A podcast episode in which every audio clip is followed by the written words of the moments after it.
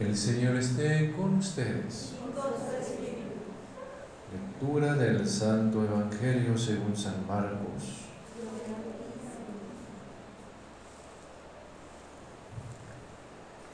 En aquel tiempo se apareció Jesús a los once y les dijo, vayan por todo el mundo y prediquen el Evangelio a toda criatura.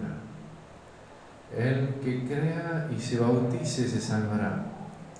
El que se resista a creer será condenado.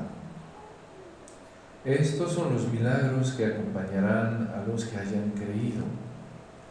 Arrojarán demonios en mi nombre, hablarán lenguas nuevas, cogerán serpientes en sus manos, y si beben un veneno mortal, no les hará daño impondrán las manos a los enfermos y estos quedarán sanos.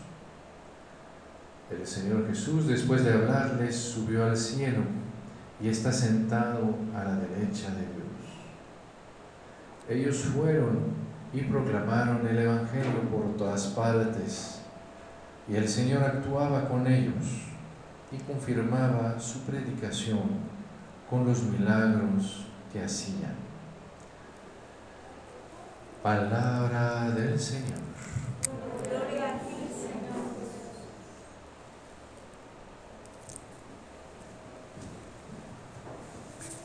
Hoy celebramos la solemnidad de, la ascensión y quizás hay dos puntos que pueden ser, bueno, hay muchos, pero nada más dos que pueden ser importantes eh, para vivir de manera más, profundo, para, más profunda. Eh, de esta solemnidad.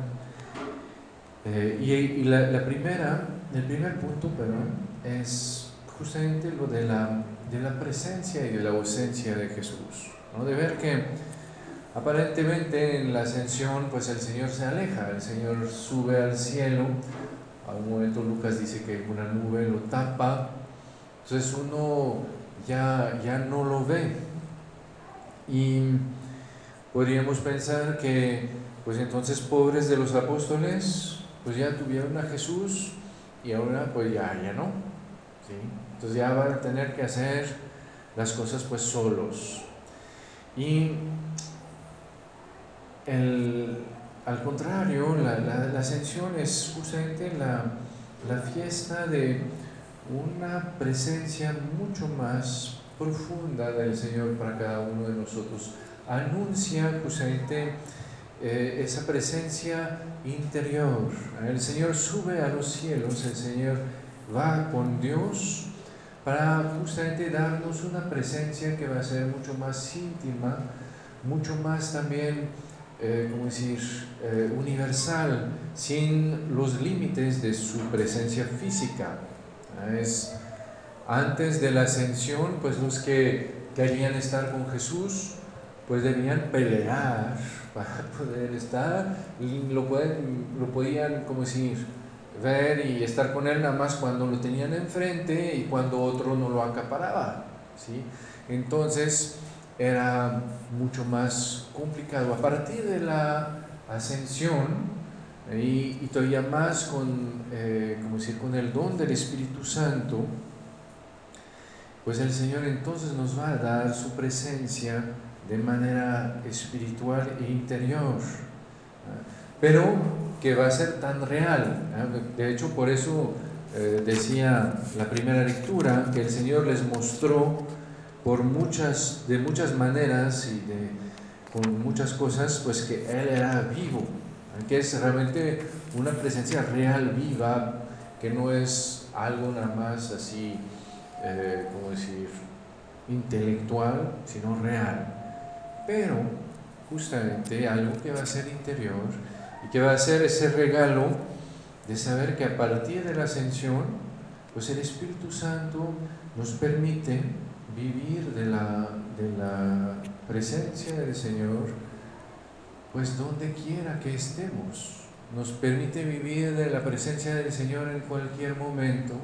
Nos permite, iba a decir, de tenerlo todo para nosotros de no tener que compartirlo con otro que le platica y con otra que le, que no lo deja hablar, sino pues de poder justamente tenerlo en esa, esa presencia en que justamente el Señor además no solo está al lado nuestro, sino pues justamente está dentro de nosotros y conoce lo más, lo más íntimo, entonces está, eh, iba a decir, eh, presente no solo eh, al lado nuestro, sino porque comparte, comulga a lo que vivimos. El segundo punto, quizás, que el Señor nos enseña y, y que es tan, tan importante para nosotros en esos tiempos de, de pandemia es que realmente somos hechos para el cielo. Si el Señor sube al cielo para mostrarnos que pues nuestra, nuestro destino es el cielo. Somos hijos de Dios, nuestra vida es de vivir con Dios, es de decir, nuestra, nuestra, nuestro destino como hijos de Dios es, la visión beatífica, la vida eterna. Y que entonces, eh, ¿cómo decir? Tenemos que eh, descubrir esa, esa vida, ¿no? Y, y es muy bello porque, ven, justamente el Señor resucita y después sube al cielo, para mostrarnos que la resurrección nuestra resurrección no es solo resucitar a la misma vida de ahorita. ¿sí? Y gracias a Dios, porque ya hay tantas cosas complicadas en la vida. Si, si la resurrección fuera resucitar para volver a vivir lo mismo, no, pues no. Hay como que, qué flojera. El Señor nos muestra que no, no, no. La resurrección es resucitar para vivir con Dios, que ahí se va a transformar, que cuando resucito no es para volver a vivir las cosas con los límites humanos, sino es para vivir de esta tierra nueva, de este cielo nuevo, del cual el Señor me habla, donde justamente ya no hay ni llanto, ni pena, ni luto, donde hay, no hay separación, donde realmente también puedo hacer esa experiencia de un, amor que, que se puede, como decir, que se puede dar libremente. Al final descubrir justamente una vida en que mi corazón ya no tiene los límites pues que él tiene en esta tierra. Descubrir que pues resucitado voy a poder amar como justamente nunca logré amar en esta tierra. Que voy a poder justamente vivir y, y estar en compañía de los que yo amo sin tener esas separaciones eh, que siempre tengo en la tierra. Y eso, ven, es, va a ser muy importante para nuestra fe, eh, de concretarlo, de, ¿cómo decir? de, de hacerlo realista. De vez en cuando eh, nos toca, pues nos tocan momentos complicados en que justamente vemos cómo pues en nuestra vida pues nos, como decir, nos vivimos y, de repente llega la muerte, ¿no? Y nos separa. Y de descubrir que justamente lo que el Señor me recuerda es que la resurrección está para esta vida eterna y que entonces, ven, el Señor no juega con mis sentimientos. El Señor no está diciéndome, ah, pues te dejo una persona para que te encariñes unos 40 años. ¿sí? Y una vez que ya estás bien encariñado, ahí, ¡pam!, te lo quito, ¿no? para siempre. No. Cuando el Señor me, me permite que haya gente en mi vida, gente que yo ame, pues me la da. Si es que esas personas van a vivir conmigo para la eternidad. ¿sí? Y entonces ven, la perspectiva de la vida eterna va a cambiar completamente mi manera de orientar mi vida en la tierra. Cuando yo voy a, vivir en la tierra yo voy a ver lo complicado que es amar, lo complicado que es hacer algo. Y además para que después, como dice el, el eclesiastes, pues vanidad de las vanidades, todo es vanidad, que todo lo que hago, otro va a llegar después de mí para deshacerlo. Todos los, los, como decir, los esfuerzos que puedo hacer en la familia, en la pareja, en pues al final, pues una vez sí funciona, otra vez no funciona y que basta que con uno haga berrinche y que entonces pues todo se echa a perder, ¿sí? Pues uno dice, entonces, ¿para qué? ¿Para qué? ¿Para qué voy a luchar? ¿Sí? Si realmente es para que todo termine pues como vanidad. Cuando voy a tener esa perspectiva de la vida eterna, entonces voy a ver que no, lo que, las luchas que tengo, las, los pequeños logros, los pequeños fracasos o los grandes fracasos, pero todo lo que hice, pues justamente por eso va a adquirir un peso para la eternidad. Que no es que estoy construyendo algo para que alguien después nada más llegue y lo, lo deshaga, sino que estoy poniendo piedras para la eternidad. Estoy construyendo algo que es eterno, porque justamente eh, está en vista de la vida eterna.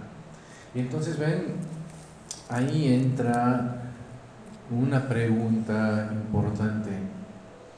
Si entonces mi, mi vida está, como dice San Pablo, ¿no? mi vida está con Cristo en el cielo, si soy realmente ciudadano del cielo, si es mi patria, si es lo que también le da su sentido a lo que hago. Entonces, la pregunta es, ¿cómo planeo el camino? ¿Sí?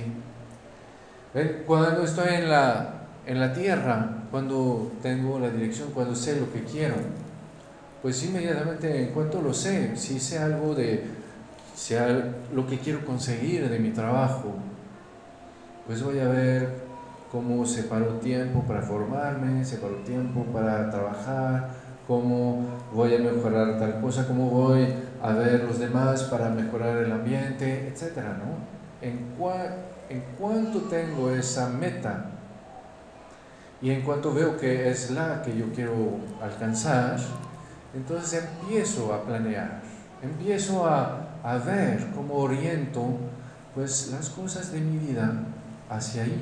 ¿Ven? Igual cuando me enamoro. Cuando me enamoro, no hay nadie que se haya enamorado y que dice, ah, pues me enamoré, pues ahora me voy a echar a dormir y a ver si pega. Pues no. ¿Sí? Cuando me enamoro, estoy elaborando estrategias para ver cómo conquisto al otro, para ver cuándo lo veo, para ver dónde, para ver cómo alejo a los, a los ¿cómo decir?, eh, la competencia, ¿ven? todo lo demás. ¿Sí? Porque justamente en cuanto tengo algo que va a dar sentido a mi vida, ahí siento como justamente lo de mi vida tiene que tomar ese eje. Y entonces ven, para, para nosotros es algo también muy importante. Si lo que da el sentido, lo que da la dirección es el cielo, ¿qué es lo que planeé ven, para llegar allá? Y, y, va a ser todavía más fuerte para los papás, ¿sí? Descubrir, pero ven, a mis hijos les enseño matemáticas, les pongo en la escuela, les enseño a, portarse bien, a ser corteses, todo eso. Todo eso es, es para esa tierra. ¿sí? El día, ¿cómo decir? El día que se mueran, pues sí, como decir, si sus hijos se portaron no tan, tan bien, pues el Señor les va a perdonar. ¿sí? Si, sus, si sus hijos se equivocaron de trabajo, si no saben matemáticas, pues el Señor realmente no le importa. ¿Sí? Pero ¿cómo justamente vamos a poner lo más importante como lo más importante? ¿Sí? ¿Cómo justamente vamos a, orientar, ¿no? a, recordar a nuestros hijos que, no, antes de ser un buen matemático, de tener un buen trabajo, de ser un buen ciudadano, pues tienes que ser un buen hijo de Dios. Porque ahí es donde vas a encontrar la felicidad y ahí es algo en que vamos a estar para siempre juntos. Ahí es algo donde justamente se va a jugar algo que no es para 100 años, 80 años, sino es, en la vida eterna. ¿sí? Y que bueno, pues el Señor siempre ahí está rescatando las cosas, ¿no? Pero justamente lo, lo sabemos, entre más pues vamos preparando y abriendo el corazón, pues más sencillamente se hace el trabajo, más fácilmente el Señor lo puede llenar y entonces más, como decir, de manera más fructífera, más sabrosa, pues el Señor nos puede atraer a Él. A él. Entonces, quizás puede ser una, una buena tarea ¿eh? de, de, de, preguntarnos. Y yo pensaba también lo de la, de la pandemia, ¿no? Que de vez en cuando, por el miedo, en lugar de, de pensar en vivir, estamos viendo cómo vamos a sobrevivir. ¿no? Y, ya no hay tanto eh, como decir, una visión a largo plazo de nuestra vida, sino a ver cómo nos sacamos de esto, ¿no? Y, y ver justamente todo eso en esta perspectiva, si realmente mi, mi, mi destino, si realmente mi meta para, para mí, para mi familia, es la vida eterna, ¿qué cambia? ¿Qué es, cómo, cómo va a ordenar pues todo eso en mi vida. Y, vale la pena de vez en cuando justamente de ponernos a pensar y, de vez en cuando de ponerle un poco de imaginación, de creatividad. Decía, ay, pues tantas cosas que hacemos de dinámicas, de manualidades para los niños, para enseñarles cosas. ¿sí? Y ahí justamente descubrir, entonces, ¿cómo le podemos poner un poco de imaginación para aterrizar en nuestra vida esa, esa brújula que el Señor eh, nos pone. Entonces ahí les dejo de tarea para la semana. Amén.